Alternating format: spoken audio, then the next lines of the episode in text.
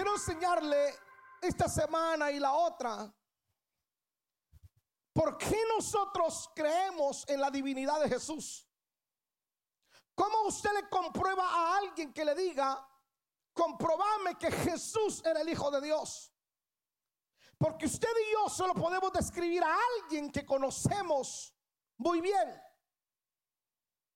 Yo conozco muy bien al pastor Santos, ya son varios años de conocerlo. Conozco cuando anda alegre, conozco cuando anda trompudo. Pero si usted me pregunta de alguien que yo solamente lo, veo los domingos, dice, ¿usted lo conoce? sí, se llama Filomena, Pancracia, hasta ahí. Porque usted solamente puede describir aquel con el que usted intima. De lo contrario, usted solamente tiene una idea vaga o repite lo que otros dicen. Entonces, si yo le digo a usted, escríbame a Jesús, ¿qué piensa usted de Jesús? ¿Cómo usted me comprueba que Jesús es el Hijo de Dios? Para aquellos que lo van a cuestionar a usted, llámese ateos, gnósticos. Dice, mira, ¿cómo tú me compruebas? Porque yo escuchaba a un filósofo español que decía, no, no, yo creo que Jesús existió. Pero lo que no me cabe, decía él, en mi cabeza es creer que Jesús era Dios. No se puede, no, no, no lo entiendo. Las escrituras que dicen, Filipenses 2.5, Pablo hablando, Dice, haya pues en vosotros este sentir que hubo también en Cristo Jesús, el cual siendo en forma de Dios, no estimó el ser igual a Dios. Vuelvo, repítame, mire, veamos el verso 6 otra vez. El cual siendo en forma de Dios, ¿ah? no estimó el ser igual a Dios como cosa que aferrarse sino que se despojó a sí mismo, tomó forma de siervo y hecho semejante a los hombres. Ahora, dicho esto, Pablo está diciendo que Dios se despoja de sí mismo y toma forma de hombre. ¿Por qué yo no dudo que, eh, eh, por qué yo no dudo en la divinidad de Jesús? Porque aunque son muchos los detractores de justamente ese tema de la divinidad de Jesús que niegan que Jesús era el Hijo de Dios, por esta razón yo creo que Jesús es Dios encarnado. Primero, fíjese, primero la divinidad de Jesús no la tenían otros. O sea, ni Buda ni Mahoma tienen la divinidad que tenía Jesús. Porque los milagros de Jesús están registrados, están documentados. Ah, no, gracias solamente por uno. Los milagros de Jesús están debidamente documentados. Mientras que los de Mahoma, mientras que de Mahoma y de Buda no se registra un solo milagro, no se registra absolutamente nada. No hay un solo milagro. Usted puede leer el libro de texto de ellos y no se registra milagros. Sin embargo, el Nuevo Testamento está lleno de los milagros de Jesús. Leprosos serán limpiados, los muertos serán resucitados, caminó sobre el agua, limpió, liberó endemoniados y hay registro de ello. Segundo, creo en la divinidad de Jesús porque Jesús murió por sus seguidores, mientras que Buda, mientras que Mahoma, perdón, sus seguidores murieron por él. O sea, que no hubo sacrificio de parte de él. Sin, solamente Cristo tuvo sacrificio por aquellos que él amaba. Sus seguidores murieron por Mahoma, pero Cristo murió por amor. Por eso la cristiandad no se trata, no se basa en violencia, la cristiandad se basa en amor. Jesús dijo, y en esto conocerán ustedes que son mis discípulos, en que se aman. En que se aman. Creo en la divinidad de Jesús porque Jesús operaba en dimensiones sobrenaturales. ¿Cómo una persona en lo humano puede caminar sobre el agua? Solamente una persona que logra dominar la cuarta dimensión. Como Jesús, como un hombre puede multiplicar los panes y los peces. Solo Jesús. Por eso creo en la divinidad de Cristo. Ahora,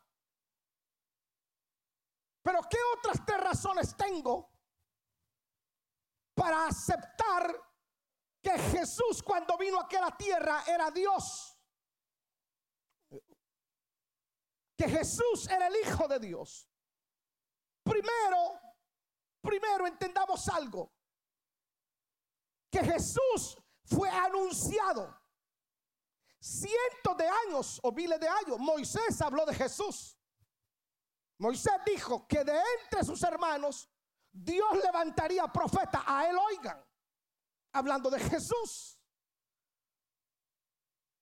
Isaías habla de Jesús. Isaías dice aquí la Virgen concebirá y dará a luz su hijo y llamará su nombre Manuel. Cientos de años atrás. Entonces lo primero que eh, necesitamos entender es que Jesús fue anunciado. En Lucas 1.30 dice la escritura, entonces el ángel le dijo a María, no temas porque has hallado gracia delante de Dios. Y ahora concebirás en tu vientre y dará a luz un hijo. Y llamará su nombre Jesús. Y este será grande y será llamado, ¿cómo?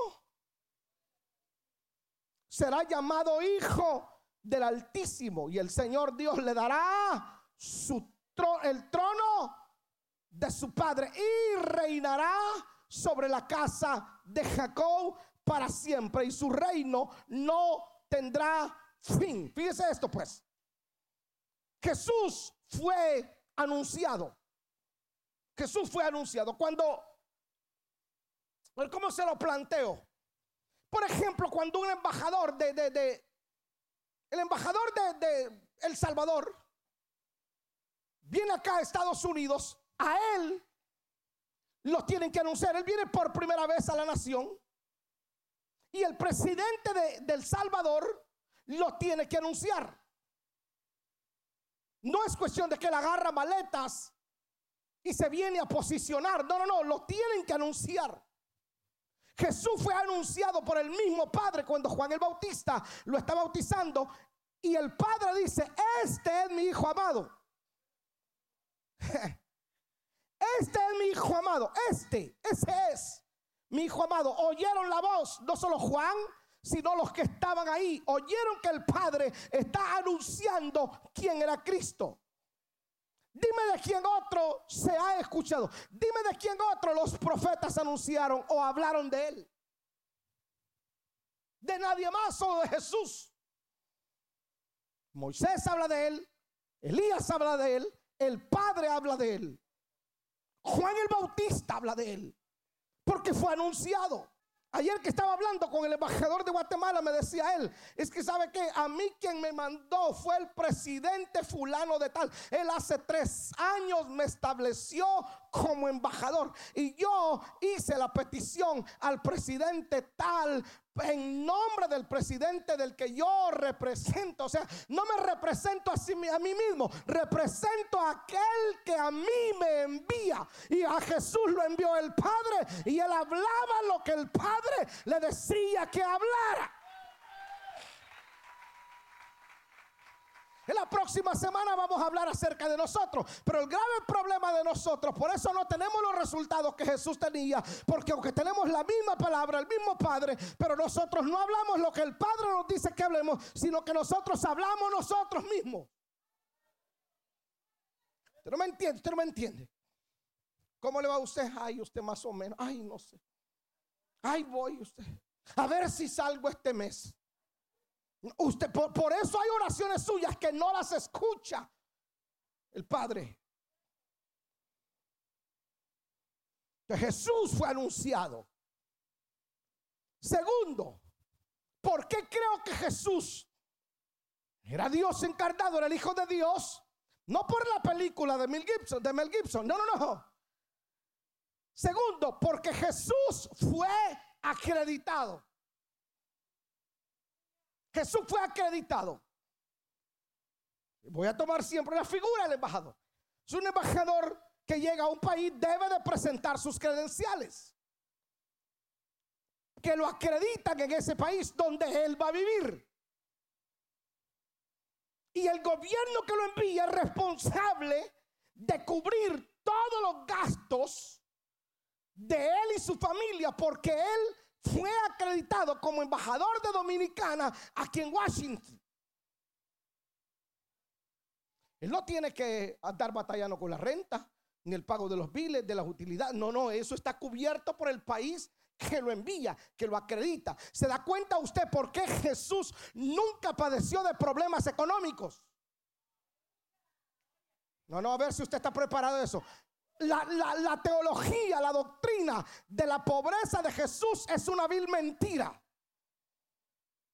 Jesús nunca conoció pobreza.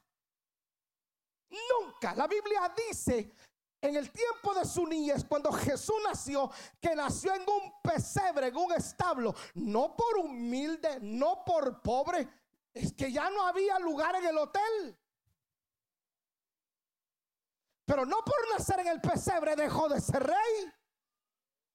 Posiblemente usted nació en un garaje, no lo hace un auto.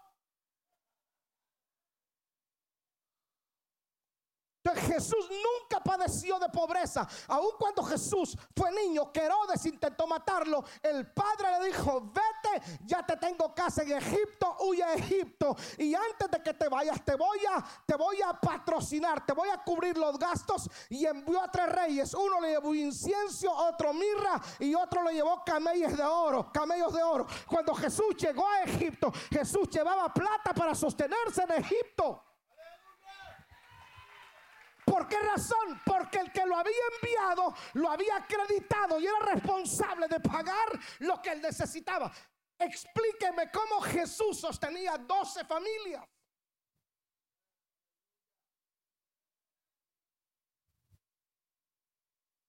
Hermanos, si esas 12 familias hubieran sido venezolanos y no tiene plata, lo dejan pelado.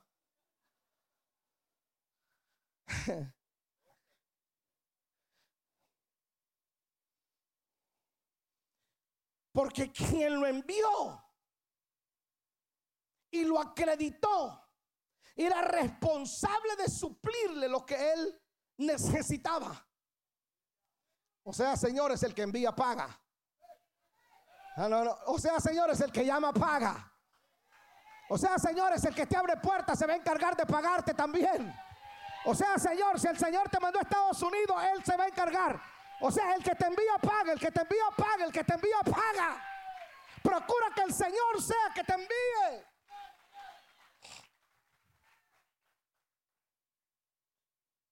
Jesús fue acreditado por el cielo. ¿Por qué razón Cristo tiene que tener un embarazo o, crecer en la barriga de María de la manera normal que crecen los bebés? Que leer la escritura. La Biblia dice que el nacimiento de Jesús fue en sangre y agua. Eso dice el libro de Juan. Si fue en sangre, fue porque rompió fuente. María estuvo embarazada, no por obra de varón, sino por obra del Espíritu Santo. Pero el parto de Jesús no fue por cesárea, fue vaginal.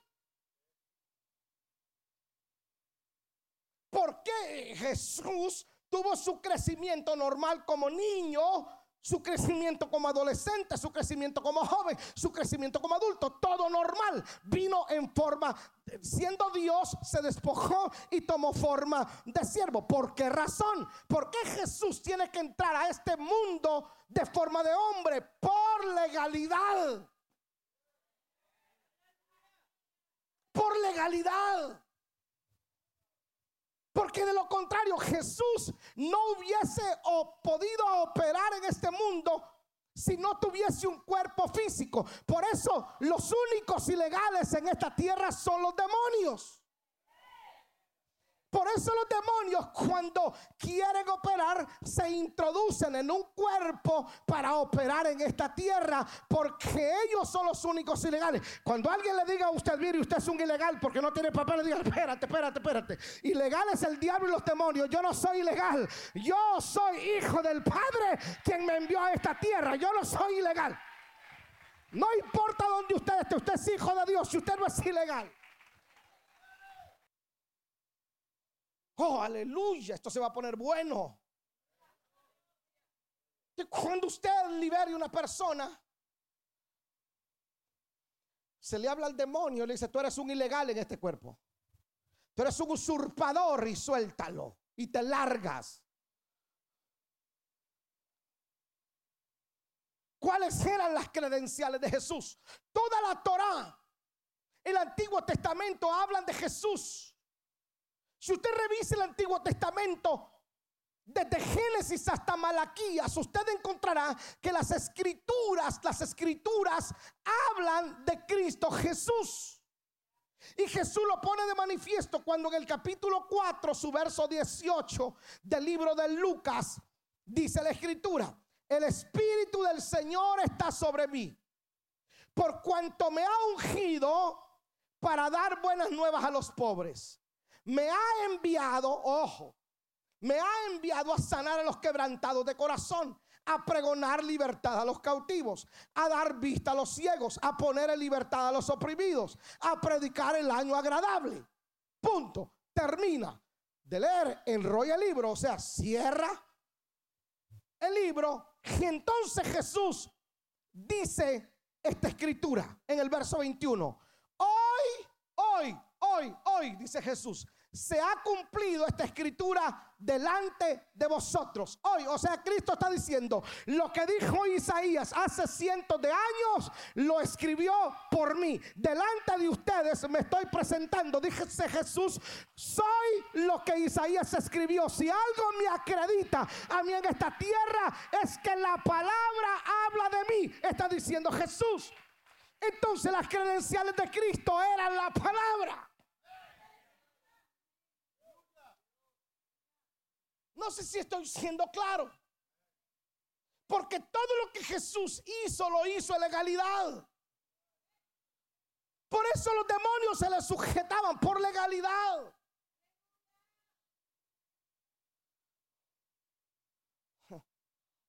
Él se encarnó, tomó forma de hombre, nació todo, todo, todo. Lo que le expliqué por legalidad. No hay nada ilegal en Jesús. Cuando Jesús, cuando le preguntaban a Jesús, ¿con qué autoridad tú haces esto? ¿De qué ellos querían? ¿Qué autoridad? Ah, ellos habían visto que sanaba leproso, que, resucitaba muerto, que sanaba a todos los enfermos, los limpiaba. Y ellos les dicen, oh, espérate, espera, eso no lo hace cualquiera. Es, esa señal es tuya, cualquiera no las hace. ¿Cómo las haces? ¿Con qué autoridad tú las haces? ¿Qué te acredita? ¿Cómo es que lo haga perfecto, Señor? ¿Sabe qué? Yo hago las obras de mi Padre y tengo legalidad para hacerlo.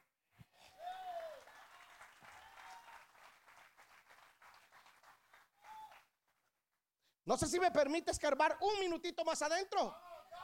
Usted no puede pretender que un mundo espiritual que se maneje en legalidad le obedezca cuando usted opera en ilegalidad. ¿Es too deep? No se puede. ¿Cómo así, pastor? Se lo explico con peras y manzanas. Viene Margarito y se enoja con el pastor y entonces le abre una iglesia a tres cuadras y tiene un dinero y compra 10 sillas y, le y renta un espacio y le pone nombre Iglesia de la Santa Divina y la Cuadrangular Trinidad. Me inventé un nombre para no ofender a nadie. y comienza a predicar. Si está predicando la palabra, perfecto. Pero de manera Perfecto, entonces viene y quiere reprender demonios. Los demonios no le obedecen. Porque no se puede, señores, operar en autoridad cuando yo no reconozco autoridad. Porque no puedo yo hablar de un libro tan poderoso como la palabra si no he sido acreditado. ¿Quién es tu padre? ¿Quién es tu cobertura? ¿Quién te envió?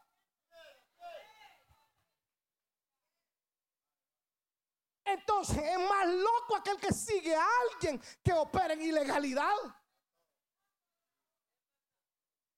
¿Puedo ir un poco más adentro?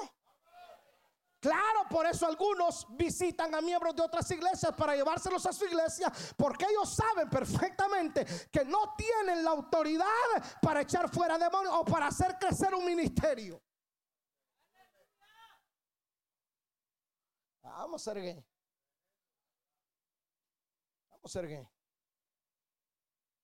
Jesús, ¿cómo es que tú haces eso? Porque yo fui acreditado porque yo fui autorizado. Pero mira, pero allá está fulano de tal. No, no, mira, a mí no me interesa lo que hace aquel. Yo estoy haciendo esto porque yo, pero tiene resultados. Claro que tengo resultados porque fui acreditado. Tengo autoridad para hacerlo. Por eso los demonios se sujetan. Los hijos de Seba intentaron echar fuera un demonio y no pudieron. ¿Por qué razón? Porque no eran acreditados. El mundo espiritual solo obedece cuando usted reconoce la autoridad y usted ha sido acreditado. No es cuestión de predicar. Ojo, porque cualquiera puede predicar un buen mensaje. Cualquiera.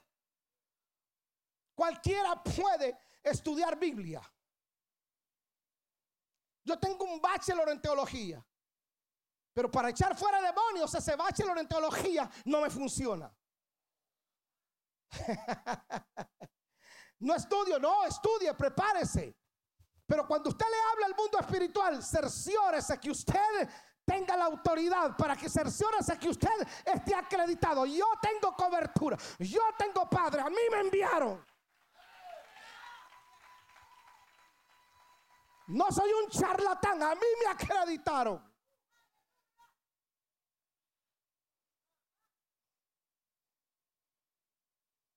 Por eso Jesús tenía resultados. ¿Por qué creo en la divinidad de Jesús?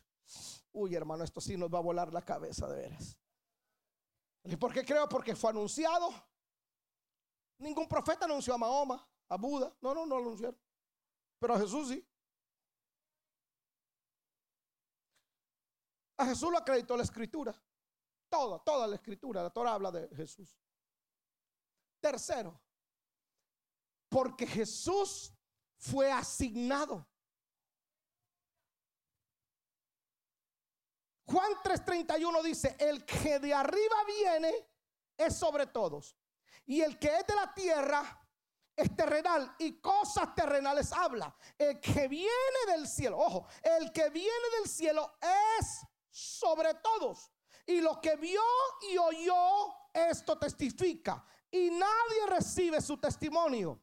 El que recibe su testimonio, este atestigua que Dios es veraz.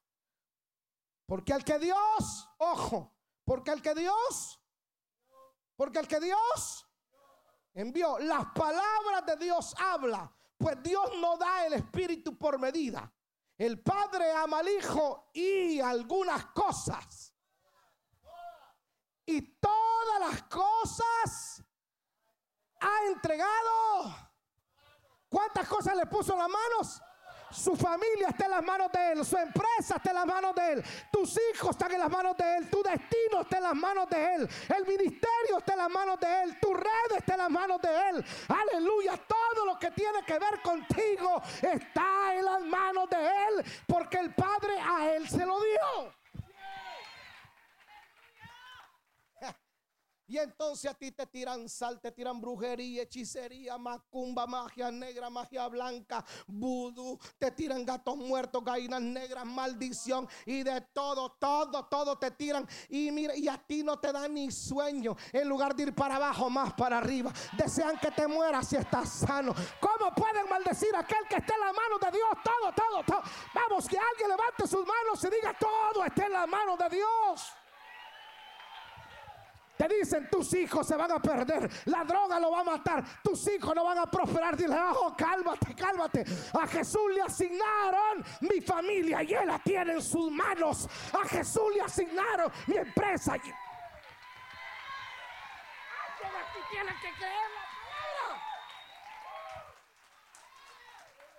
Ya va a quebrar, ya va a cerrar, le va ir mal, la empresa va a fracasar. ¿Y cómo, papá? ¿Cómo si está en la mano del Señor? Por eso el que se mete contigo, mire qué tremendo. Pues, por eso a veces nosotros los cristianos le damos más importancia al diablo que a Dios.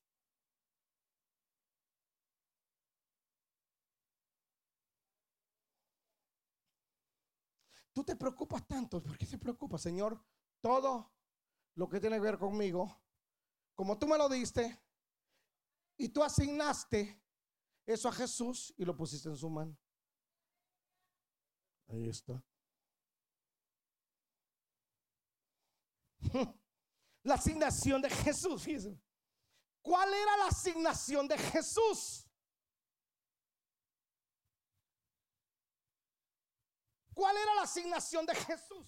Lo acreditaron. ¿Cuál es la asignación de un embajador? Es representar su país y hacer una función, representarlo. Ahora, ¿cuál era la asignación que el Padre le da a Jesús? La asignación de Jesús no era formar del cristianismo una religión, no. Nosotros hemos convertido del cristianismo en una religión. Por eso es que los cristianos estamos más divididos que hijos de viuda. Y peleamos por disparates. Aquellos adoran de pie, los otros sentados. Y los que adoran sentados critican a los que adoran de pie. Aquellos se tapan la cabeza. Unos se tapan arriba y otros se destapan abajo. Y los que se destapan abajo critican a los que se tapan arriba. Unos se peinan, otros no se peinan. Unos, eh, eh, estamos tan divididos. Unos creen en el bautismo de esta manera, otros. Y hemos convertido del cristianismo una religión y nos peleamos por cosas que no tienen sentido. Ojo, y condenamos nosotros, mandamos al infierno a gente que Cristo no mandó al infierno. Jesús dijo, yo no condeno a nadie.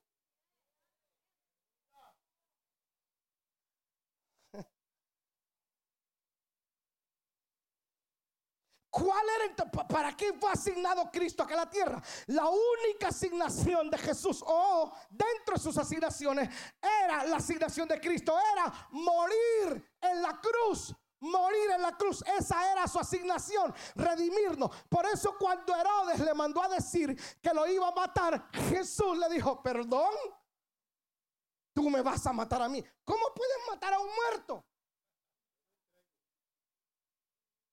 ¿Cómo podía Herodes matar a un muerto? Por eso Jesús le dice, díganle a esa zorra. Ay. ¿Usted ha leído que Jesús le mandó a decir eso a Herodes? Díganle a esa zorra. ¿Quién era Herodes? Era un rey. ¿Por qué Jesús le faltó el respeto a Herodes y le dijo zorra?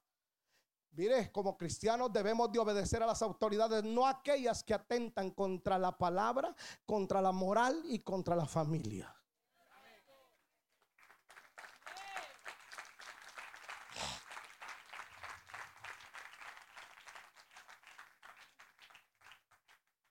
Me va a matar a mí. Díganle a esa zorra que yo trabajo hoy y muero mañana.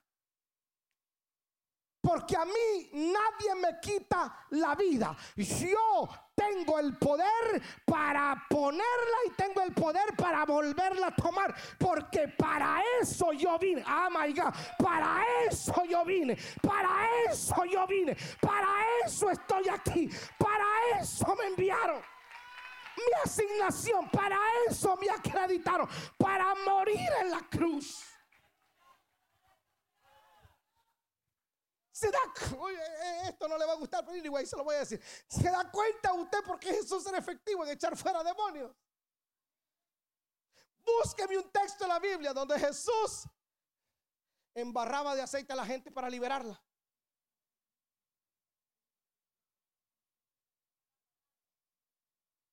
Nosotros embarramos a la gente de aceite. Es más, frito lo puede hacer. Si usted no tiene autoridad, no se va al demonio.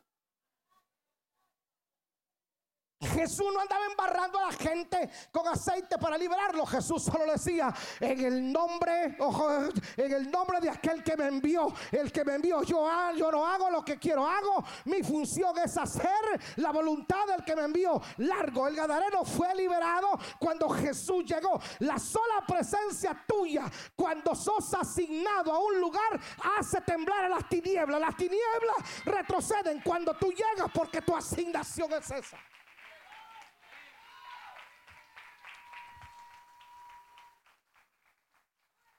¿Usted cree que yo andaba metido ayer en Washington porque quería andar abriendo la boca? No, si yo soy aburrido para eso. Aparte la comida, porque estaba buena la comida. Todos los políticos comen bien. Con nuestros impuestos comen bien. Entonces a algo les pellizca uno.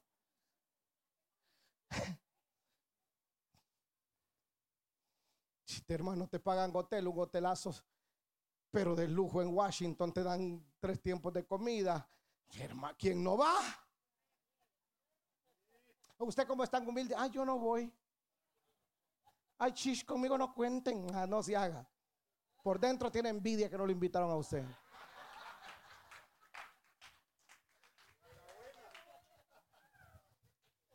Y la asignación de Jesús era exactamente eso. Era morir en la cruz, redimirnos a nosotros.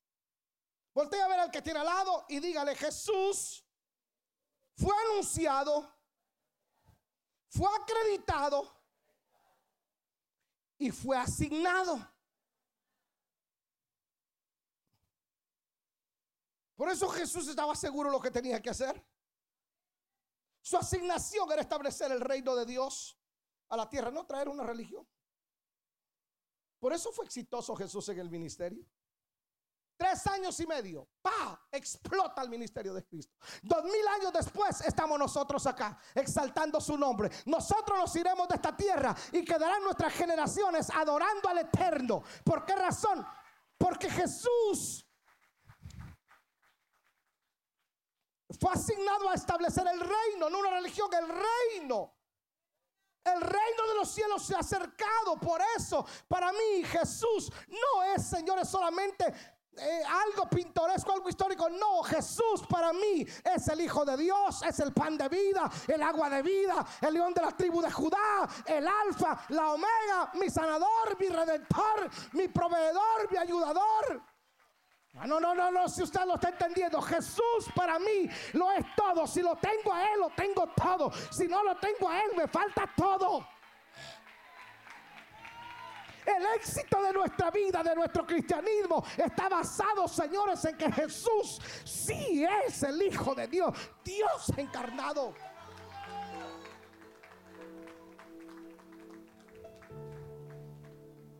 ¿Qué nombre obedecen los demonios? Vaya y haga la prueba con un endemoniado. Dígale en el nombre de Evelyn fuera. En el nombre de Santiago fuera. Te arañan, te escupen. Pero tú llegas y le dices, no es en mi nombre. Porque no es con espada. No es con la letra. Es en el nombre que es sobre todo nombre. En el nombre en el cual se doblará toda rodilla en el nombre que toda lengua lo va a tener que confesar tarde que temprano. Es en el nombre de Jesús de Nazaret. Aleluya, es en el nombre de Jesús de Nazaret. No es en mi capacidad, es en la capacidad de Cristo Jesús. Es en el nombre de Él. Señores, no nos equivoquemos. Si hay algo que tiene poder en nosotros es el nombre y la sangre de Jesús.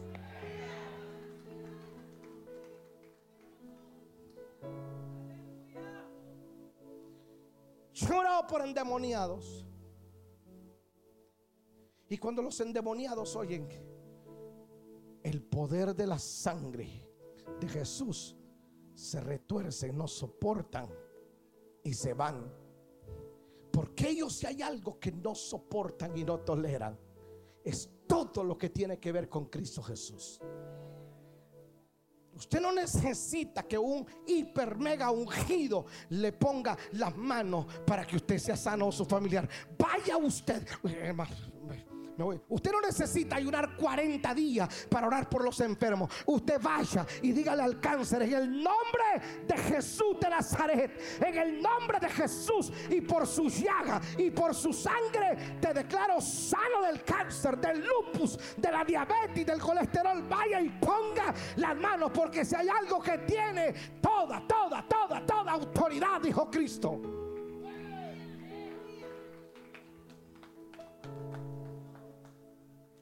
Hay algo que tiene toda autoridad es el nombre de Cristo. Y las tinieblas huyen y retroceden al nombre de Jesús. Por eso hasta la fecha su tumba vacía tiene un poder de convocatoria tremendo. Pero los huesos de Buda y de Mahoma están ahí en sus tumbas. Pero mi Cristo no está ahí. Está sentado a la derecha de Dios Padre. Intercede por usted y por mí. Tiene todo el poder y toda la autoridad.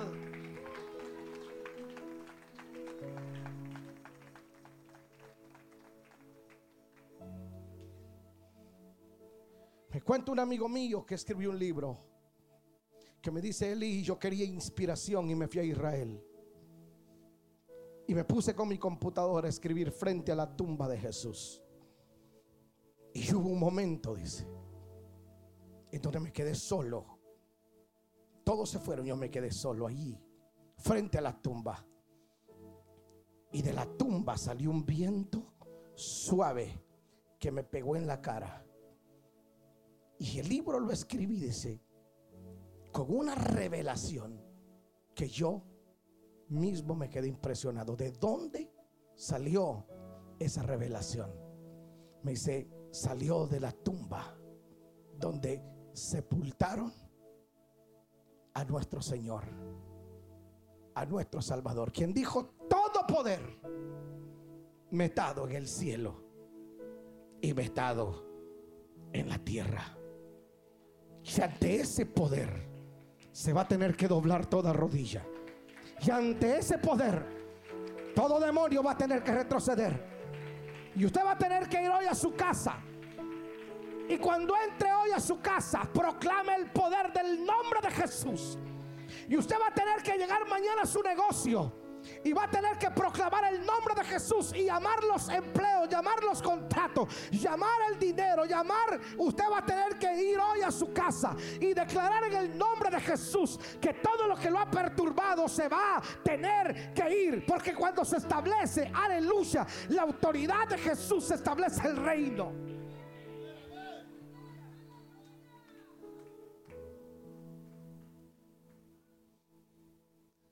¿Quién es Jesús para usted? ¿Quién es Cristo para usted?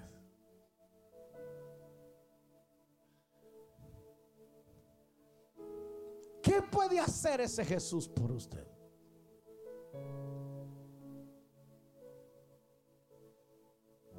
Porque si Jesús para usted solamente es lo que lee, si Jesús para usted es solamente las películas que usted ve en Semana Santa, si Jesús para usted solamente es la prédica que escucha el domingo, usted necesita encontrarse con Él personalmente cara a cara para conocerlo. No lo que le diga el predicador tal, no. Usted, ¿qué conoce de Jesús? ¿Por qué mi fe se ha mantenido?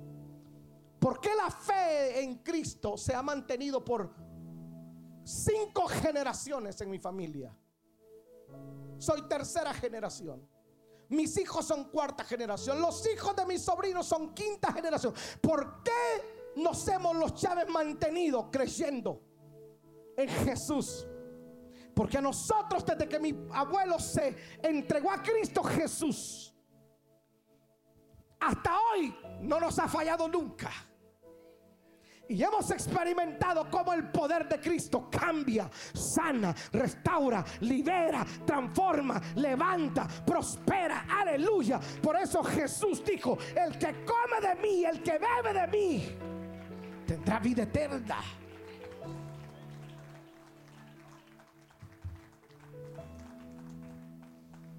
Porque no es lo que me cuenten, es lo que yo conozco de Él.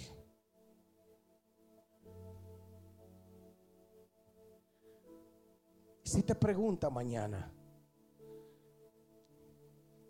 ¿quién es Jesús para ti?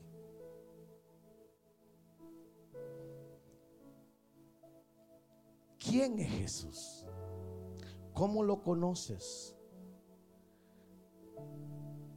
Muéstrame qué evidencias tienes que Él es el Hijo de Dios. ¿Qué le vas a decir? Yo le voy a decir lo mismo que Jesús dijo. El que me ha visto a mí, ha visto al Padre. Yo le diré lo mismo. El que me mira a mí, mira a Cristo.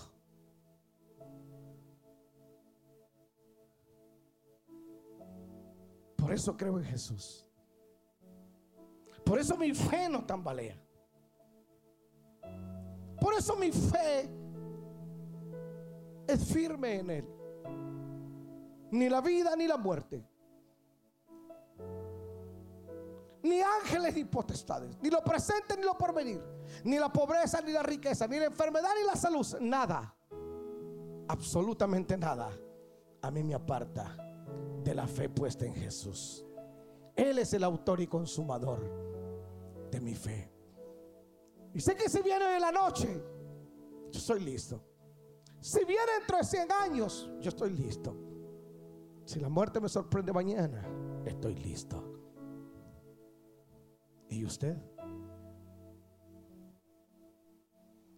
¿Puede usted levantar sus manitas al cielo y adorar a Jesús? Si tiene convicción de Jesús. Oh, digno. Digno es Él. Digno es Jesús. No hay nadie como Él. Jesús, aquí te amamos. Jesús, tú eres nuestro todo aquí en América. Jesús, tú eres nuestro todo en Europa, en África, en Asia, en Oceanía. Jesús, tú eres nuestro todo en Venezuela, en Colombia, en Guatemala, en México.